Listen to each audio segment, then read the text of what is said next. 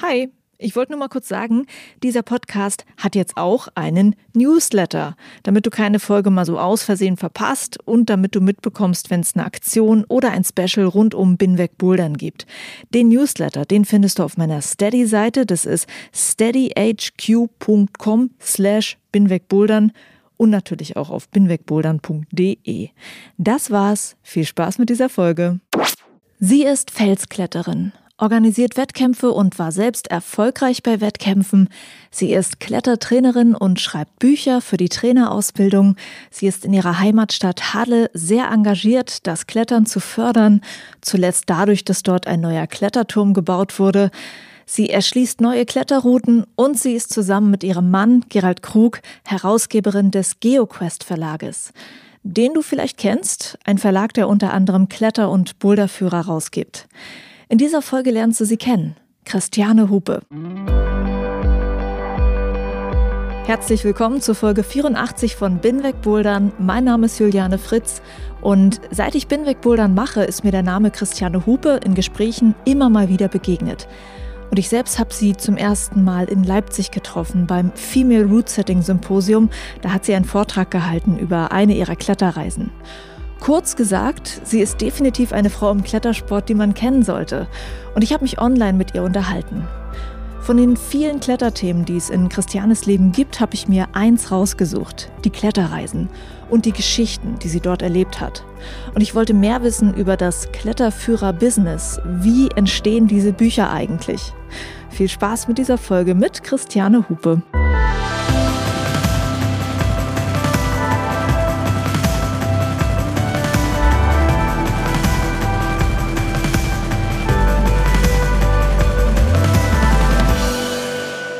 Irgendwie wollte ich ja zu Beginn von meinem Gespräch mit Christiane wissen, hey, wie ist es denn gekommen, dass der Klettersport auf so vielen Ebenen ein wichtiger Teil in deinem Leben wurde? Und ich habe da vielleicht eine große Antwort erwartet über das Ereignis, das ihre Kletterleidenschaft ausgelöst hat. Aber manchmal ist es auch alles viel einfacher. Es ergibt sich. Und Christiane ist eben eine Person, die die Initiative ergreift, wenn sie sie entdeckt als ich nach Halle gezogen bin, äh, da hat ein Trainer aufgehört, der hat die Kinder- und Jugendmannschaft trainiert und da habe ich gedacht, oh ja, das kann ich ja auch. Ja, also ich kann ja sicherlich Kindern und Jugendlichen was vom Klettern beibringen. Und da habe ich erst mal angefangen, beim Alpenverein einfach diese Gruppe zu übernehmen und habe danach dann eben erst eine Ausbildung gemacht zum Trainer C. Ja, und so ähnlich kam auch das Autorinnendasein auf Sie zu. Auch das war zufällig, ja. Also mein äh, damaliger Freund und jetziger Mann, der hat eben angefangen, äh, einen Kletterführer von hier, von unserer Region zu machen. Und der war aber noch so in Papier gemacht, ja. Und den hat er dann weitergemacht und hat dann gedacht, okay, jetzt muss ich irgendwann mal ein richtiges Buch, so ein richtiges gedrucktes Buch muss da mal draus werden. Und das hat er dann gemacht, 2003. Naja, dann war das das erste Buch und dann, wir kamen, glaube ich, gerade aus Frankreich zurück, haben wir in Mayen geklettert und da habe ich so gedacht, oh, das ist ja toll hier, oh, den Kletterführer müssen wir kaufen von hier. Und dann sagt der Gerald, nee, hier gibt es keinen Kletterführer von. Und dann habe ich so gesagt, okay, also dann, dann muss man hier doch einen machen. Und dann haben wir wirklich noch, ich glaube sogar zufällig am selben Tag den Alex Schmalz-Friedberger getroffen und haben dann ausgemacht, wir machen Kletterführer zusammen. Das war das zweite Buch. Dann hat der Gerald das ähm, Hexen und Echsen rausgebracht. Nee, Quatsch, das ähm, Kinderkopf und Affenfaust. Und das war auch nochmal ein richtiger Erfolg. Und dann fühlte sich das für ihn so an wie, okay, vielleicht kann man auch vom Büchermachen leben. Und irgendwann wurde es so viel, dass ich bestimmte Teile übernommen habe und dann kamen Themen auf den Tisch, wo ich einfach mitgearbeitet habe und wo ich dann Autorin war. Ja, wo mein Know-how äh, groß genug war, um da als Autorin auch aufzutreten, ja. Unter anderem hat Christiane ein Buch rausgegeben über das richtige Fallen und Spotten beim Bouldern. Es ist zwar eher gerichtet an Trainerinnen und Trainer und soll zeigen, wie man das Ganze richtig unterrichtet, aber vielleicht kann es für dich auch spannend sein, wenn du mehr darüber erfahren möchtest. Das Buch heißt Fallschule fürs Bouldern und ist natürlich auch im GeoQuest Verlag erschienen. Im Moment können wir von Kletterreisen in die Ferne eher träumen. Die Corona-Zeit macht das Reisen schwer. Aber Christiane hat einige spannende Kletter- und Boulderreisen, auf die sie zurückblicken kann. Besonders in Erinnerung war ihr zum Beispiel eine Kletterroute in Albanien. Und zwar, weil es für sie in dieser Route echt gefährlich wurde. Aber sie hat es geschafft, die Ruhe zu bewahren, um sicher da wieder rauszukommen. In solchen Momenten, wo es ähm, gefährlich wird oder so, dann kehren meine Gedanken und meine Kraft schon daraus oder kommt daher, dass ich eben sage, ey, ich kann das. Ich habe, du hast so viel mal sowas geklettert. Mir fällt da diese Situation in Albanien ein, äh, bei dieser 1000 Meter Erstbegehung, die wir da gemacht haben, die ich zusammen mit dem Steffen Heimann eben da einen Rotpunkt geklettert habe. Die Idee war eben der erste vollständige Rotpunkt von einer Person. Es ist dann halt nichts geworden, weil ich eben dann in der Krux doch gefallen bin. Aber weiter oben habe ich mich dann verklettert. Das war viel schlimmer. Und da bin ich in Gelände reingeklettert. Das war richtig gefährlich.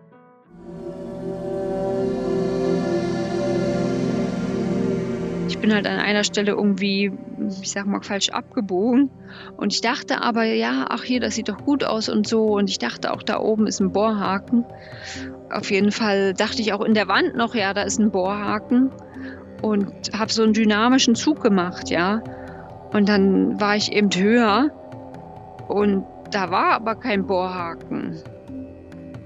Also meine letzte richtige Sicherung war auf so einem Band wie es halt im Alpinen so üblich ist, so einem Schotterband, konnte ich, hatte ich irgendwo was legen können, das sich aber irgendwie, weiß ich nicht, zwölf Meter unter mir befand und ich hätte, wäre halt auf dieses Schotterband einfach gefallen.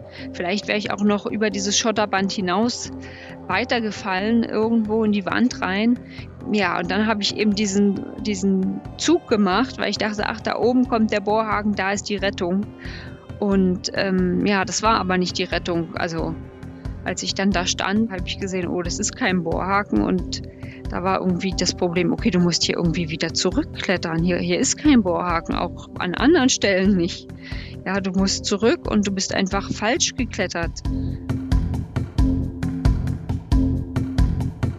In dem Moment zu wissen und zu realisieren, oh krass, also wenn ich hier falle, dann egal was, du tust dir auf jeden Fall weh.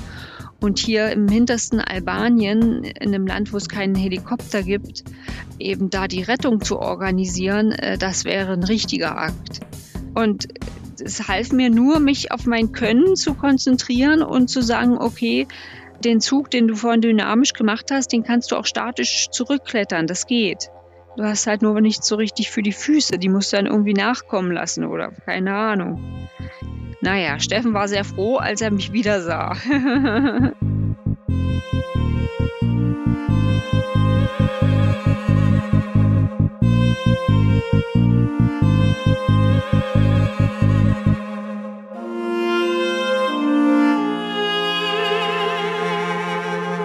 Solche Klettertrips wie die nach Albanien sind für Christiane und ihre Mitstreiter weniger ein Kletterurlaub, sondern Arbeitsreisen, auf denen Routen und Gebiete erschlossen werden und wo am Ende eben auch manchmal ein neuer Kletter- oder Boulderführer entsteht. Ich wollte von ihr wissen, wie man da eigentlich vorgeht, wenn man Routen und Gebiete neu erschließt. Das kommt ganz drauf an, was man machen will. Ja, also es ist ja ein, ein, ganz großer Unterschied dazwischen, ob man eine Sportkletterroute oder ein Sportklettergebiet eigentlich eher erschließen will oder anfangen will zu erschließen oder ob man so eine lange Route durch so eine Wand finden möchte. Ja, bei einem Sportklettergebiet, da guckst du erstmal natürlich nach Wänden, wo, dass da mehrere Routen wirklich entstehen können, auch in vielleicht verschiedenen Schwierigkeitsgraden und so, sodass wirklich viele was an dem Gebiet haben, ja man macht ja sowas in Ländern, wo das Klettern noch nicht so bekannt ist äh, wie bei uns. Also das heißt, man braucht einfach viele leichte Routen, um einfach die Leute zu begeistern. Man braucht aber auch ein paar schwere, coole Routen, damit man vielleicht andere Leute dafür begeistern kann, dahin zu fahren und das Gebiet zu erweitern. Also in dem Fall zum Beispiel in Albanien das können sich die Albanier einfach noch gar nicht leisten. Vielleicht jetzt so langsam, dass es ein paar gibt, von den Kletterern, die genug Geld hätten, um ein paar Bohrhaken zu kaufen und dann eine Akkubohrmaschine oder so, ja. Aber bei so einer Erstbegehung von einem Big Wall oder von einer Mehrseillängentour, da ist einfach der logistische Aufwand erstmal groß, ja, weil man weiß überhaupt nicht, was erwartet einen in der Wand. Ist das sehr schwer? Ist das sehr leicht? Muss man vielleicht in der Wand mit einem Portaletsch übernachten? Oder kann man mit Fixseilen äh, das so gestalten, dass man eben vom höchsten Punkt quasi wieder abseilt und dann an den Seilen wieder aufsteigt und dann weiterklettert? Da ändert sich dann auch oft der Plan. Ja, der Plan war gewesen so und so. Und es hat sich aber gezeigt, nee, es ist sinnvoller mit Fixseilen abzuseilen, ja, weil es macht viel mehr Arbeit da oben oder die Sachen hoch zu transportieren für die Nacht.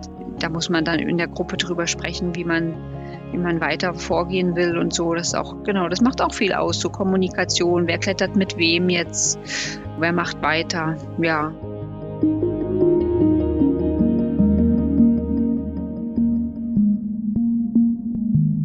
Christiane und ihr Mann Gerald waren auch zum Klettern im Iran unterwegs. Es war Christiane anzumerken, dass sie dieses Land echt nachhaltig beeindruckt hat. Nicht nur das Klettern, auch die Architektur, die Kultur und die Menschen waren so, dass sie immer wieder gesagt hat, das war wirklich etwas Besonderes. Bevor sie 2015 in den Iran aufbrachen, kannten Christiane und Gerald dort niemanden. Aber die beiden sind super vernetzt in der Kletterszene und ein Anruf hat gereicht und schon hatten sie einen Kontakt zu jemanden aus der Szene und direkt auch ein Übernachtungsangebot. Der Iran ist schon ein ganz besonderes Land. Das Problem ist ja, als europäischer Ausländer hast du keine Ahnung, wo die Informationen sind. Ja, aber selbst wenn dir jemand äh, Links schickt von Orten im Iran, wo man klettern kann, nützt dir das als Europäer gar nichts, weil du kannst das einfach nicht lesen. Du kannst selbst die Routenschwierigkeit nicht lesen, weil einfach das eine andere Schrift auch noch ist, ja. Du brauchst jemanden, der dir hilft, ja. Und auf der anderen Seite sind die Iraner für mich gefühlt das gastfreundlichste Volk der Welt. Also das ist jetzt kein Ranking, was ich machen kann und ich war nicht in allen Ländern und ich war in vielen gastfreundlichen Ländern, aber der Iran, da ist das so tief in der Kultur verwurzelt, dass die Gastfreundschaft manchmal sogar den Gast äh, ein bisschen anstrengt, weil er dann doch manchmal auch wieder mal alleine reisen möchte und Abenteuer haben möchte.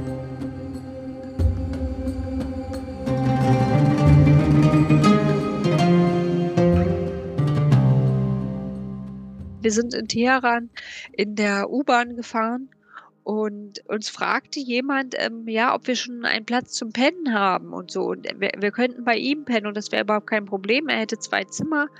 dann hat man sich die ganze Zeit unterhalten und dann hat man irgendwann sagen müssen, du, äh, ja, es tut uns total leid, aber wir können nicht bei dir pennen.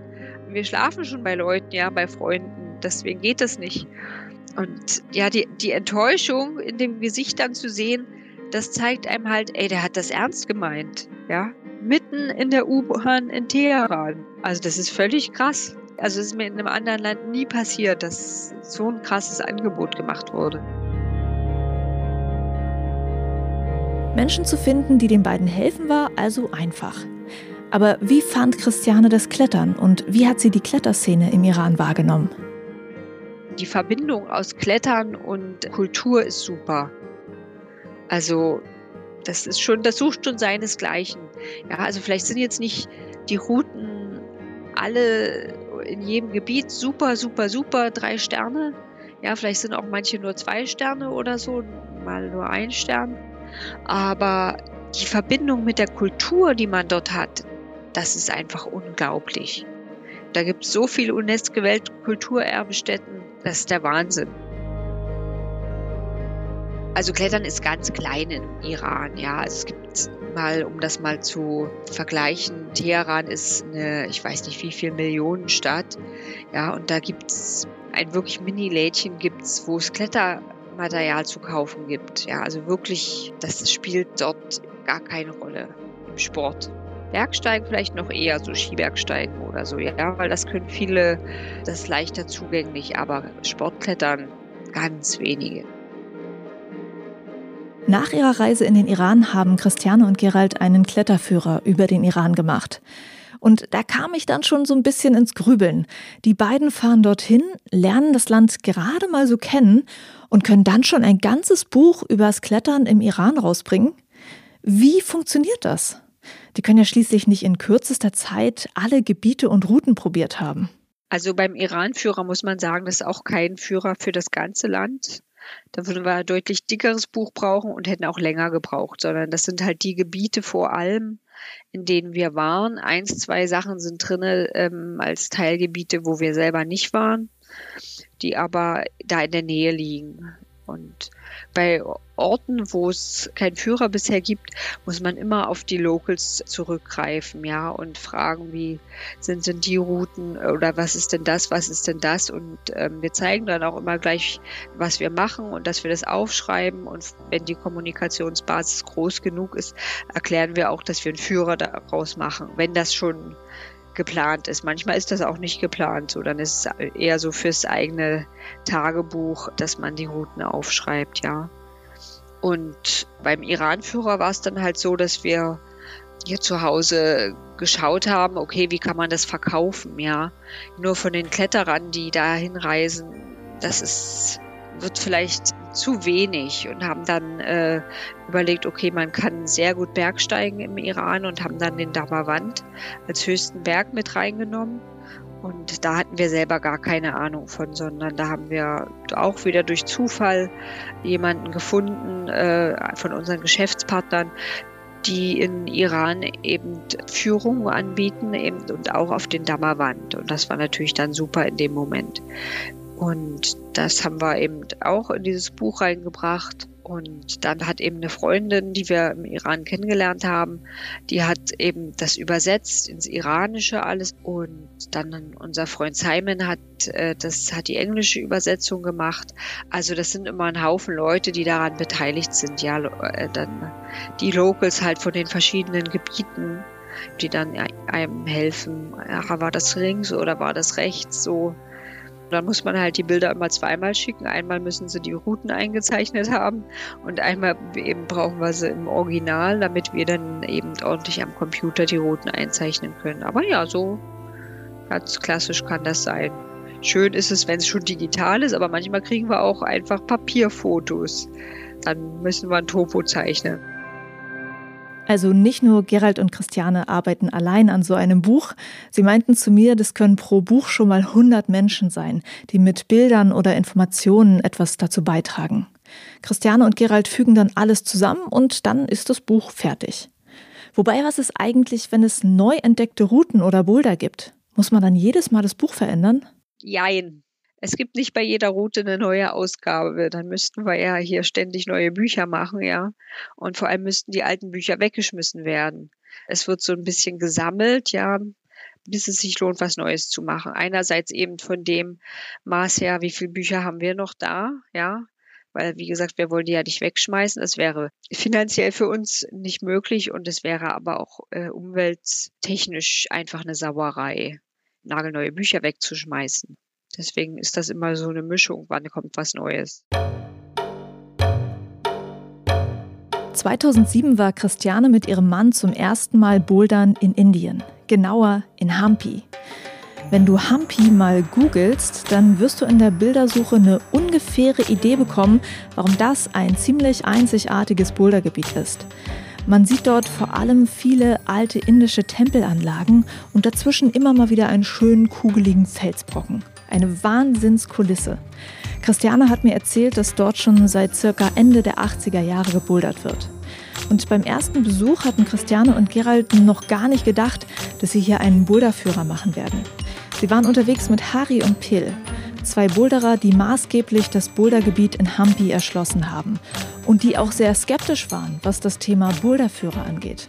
Der Harry und auch der Pill, die wollten das nicht veröffentlichen, die haben gedacht, dann geht das Gebiet kaputt. Ja, dann kommen die Leute, die nicht wissen, wie sie sich hier benehmen müssen. Und das war vielleicht ihre Angst. Und sie haben dann ihre Meinung geändert, weil sie halt gemerkt haben, hm, vielleicht geht das Gebiet eher kaputt, wenn es keine Regeln gibt, ja, wenn die Leute nicht wissen, wie sie sich hier verhalten sollen und so, weil das in so einem Führer kommuniziert wird, ja.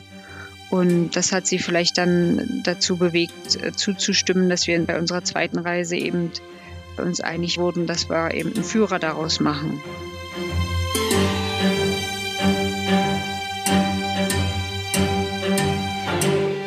Letztendlich war zu merken, dass der Boulderführer positiv für die Region sein konnte, weil die Menschen vor Ort ja auch was vom Bouldertourismus haben. Ich fand es einfach gut, dass Ausländer kamen und länger blieben. Ja, weil sonst ist es halt so, dass die Leute so zwei, drei Tage und dann haben sie die Tempel gesehen und dann fahren sie halt wieder weg. Hingegen so eine Kletterer, das ist ja geil, die bleiben eben vier Wochen. Wenn man die in sein Haus bekommt und es denen da gefällt, dann bleiben die vier Wochen und sagen äh, den anderen aber auch noch, ey, hier, da ist ein tolles äh, Gasthaus, geh da hin und kommen wieder und gehen wieder in das Gasthaus. Ich sag mal, für die lokale Bevölkerung sind die Kletterer ganz klar eine Einnahmequelle. Und das ist ja auch okay so. Die Leute sind mittlerweile schon auch auf die Touristen angewiesen, ja. Wenn die dann jetzt wie in Corona nicht kommen, da weiß man immer gar nicht, was, was wird da aus den Families, ja.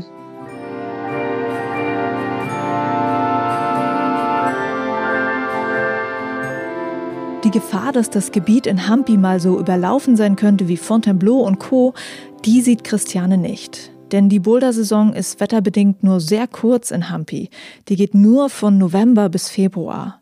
Und in dieser Zeit kommen dann eben Menschen mit dem Boulder Guide von GeoQuest. Und die wissen dann genau, was wo ist und laufen nicht aus Versehen beim nächsten Bauern aufs Feld und sie wissen, welche Regeln es vor Ort gibt. Das ist eine wichtige Verantwortung, die Christiane auf jeden Fall bei sich als Kletterbuchautorin sieht. Denn nicht allen ist zu 100 Prozent bewusst, wie man sich draußen richtig verhält bei uns zu Hause, also gibt es jetzt in jedem Führer, der irgendwie neu rauskommt, gibt so einen Text, äh, How to Shit in the Woods. Ja, und auch eigentlich ab jetzt immer zweisprachig. Und das ist ein total wichtiges Thema, weil wenn es um Klettern und Naturschutz geht, dann ist das Erste, was den Leuten, wenn man äh, vor Ort die Gebiete sich anschaut und die Probleme bespricht, ist halt das Klopapier, was man sieht. Ja, das ist das Erste, worüber dann, wo es ein Problem geben kann. Das heißt also, das ist total wichtig, dass die Leute wissen, dass sie ihr Zeug vergraben müssen. Und das ist der erste Konfliktpunkt, den man so vermeiden kann ja, mit dem Naturschutz. Wir sind ja eine Natursportart, ja. Eigentlich sind wir ja für den Naturschutz. Viele wissen vielleicht einfach gar nicht, weil sie es von Eltern nicht gelernt haben, wie man einfach draußen sein Geschäft erledigt. Woher sollen sie es wissen? Und deswegen ist so ein Text total wichtig. Hier spielen also Kletter- und Boulderführer eine wichtige Rolle, dass sie nicht nur zeigen, wo es was zum Klettern gibt, sondern auch die Regeln mit an die Hand geben. Und dazu müssen die natürlich auch gelesen werden. Und das ist noch so eine Frage. Kaufen sich denn Leute heutzutage noch Bücher, um Klettern und Bouldern zu gehen, oder gucken die einfach nur alles online nach? Kommt der Boulderboom auch bei den Verlegern von GeoQuest an? Wir kriegen auf jeden Fall was ab von diesem Boom, ja. Die Nachfrage nach Führern wächst weiterhin, zumindest was wir jetzt überschauen können. Ja, wir können alle nicht in die Zukunft gucken, erst recht jetzt nicht. Aber auf jeden Fall dieses Wachsen an Kletterern, die auch draußen klettern, vielleicht durch Corona sogar noch mehr zum Draußenklettern auch gekommen sind, plötzlich, ja, das haben wir schon gemerkt. Also wir haben dieses Jahr kein schlechtes Jahr gehabt, ja. Ich habe den Eindruck, dass diese ganzen Apps und Portale, wo es kostenlose Informationen gibt, dass die nicht so langlebig sind. Ja, also einfach, weil es wirklich Arbeit macht, eben Informationen auf dem Laufenden zu halten und das ist nicht so einfach gemacht. Ja, und diese Apps, unser Eindruck ist, sie werden eigentlich nicht genug gekauft, damit die äh, Firmen, die die Apps programmieren, davon leben können. Ist mein Eindruck zurzeit. Wenn ich eine App oder so habe, das muss einfach immer aktuell sein, ja. Und, das, und wenn ich das nicht nur von einem Gebiet habe, sondern von ganz vielen, dann ist das einfach echt viel Arbeit und plötzlich muss Arbeit bezahlt werden, weil es eben nicht mehr in der Freizeit zu machen ist, ja.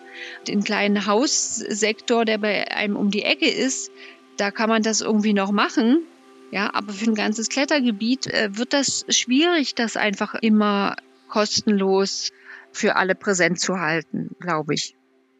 Etwas nachdenklich ist Christiane allerdings durch ein anderes Thema. Denn ein Teil ihrer Arbeit besteht darin, Menschen zu zeigen, wo man überall auf der Welt toll klettern kann. Also sollte man sich angesichts globaler Erwärmung und solcher Probleme nicht vielleicht mit was anderem beschäftigen und seine Kraft und Energie für was anderes äh, aufwenden. Ist ganz schön schwierig, wenn man nicht unendlich viel Zeit hat und bei Fermins eben zu den Klettergebieten reisen kann, ist es schon ein nicht wirklich umweltverträglicher Sport, muss man sagen. Ja, dann muss man fliegen. Und Fliegen ist eines der ähm, umweltschädlichsten Sachen, die wir haben oder die wir tun können. Deswegen bin ich jetzt auch letztes Jahr, hatte ich mir vorgenommen und habe es auch geschafft, nicht zu fliegen. Das durch Corona war das natürlich sehr einfach. Alle anderen durften auch nicht oder sind auch kaum weggeflogen, ja. Für mich ein sehr nachvollziehbarer Gedanke, der, glaube ich, auch viele Menschen in unserer Szene zum Grübeln bringt. Umso wichtiger ist es deshalb auch, dass es beim draußen Klettern und Bouldern Regeln gibt, die unter anderem dazu da sind, die Natur zu schützen. Und der GeoQuest Verlag bringt ja nicht nur Bücher über Gebiete raus, die ganz weit weg sind, sondern auch über Orte hier in Deutschland. Also schau gerne mal vorbei beim GeoQuest Verlag, der ist auch verlinkt in den Show Notes. Ich freue mich sehr, dass Christiane so offen mit mir über ihre Arbeit gesprochen hat, zumindest über einen kleinen Teil davon. Denn wie gesagt, sie macht so viel mehr als Kletterbücher rauszugeben. Vielen lieben Dank dir fürs Zuhören und falls du Lust hast, Binweg Bouldern zu supporten, es gibt ein Crowdfunding für diesen Podcast auf der Plattform Steady. Durch dieses Crowdfunding finanziere ich die Arbeit an diesem Podcast. Schau dort mal vorbei. Ich würde mich sehr freuen, dich als Supporterin oder als Supporter zu begrüßen.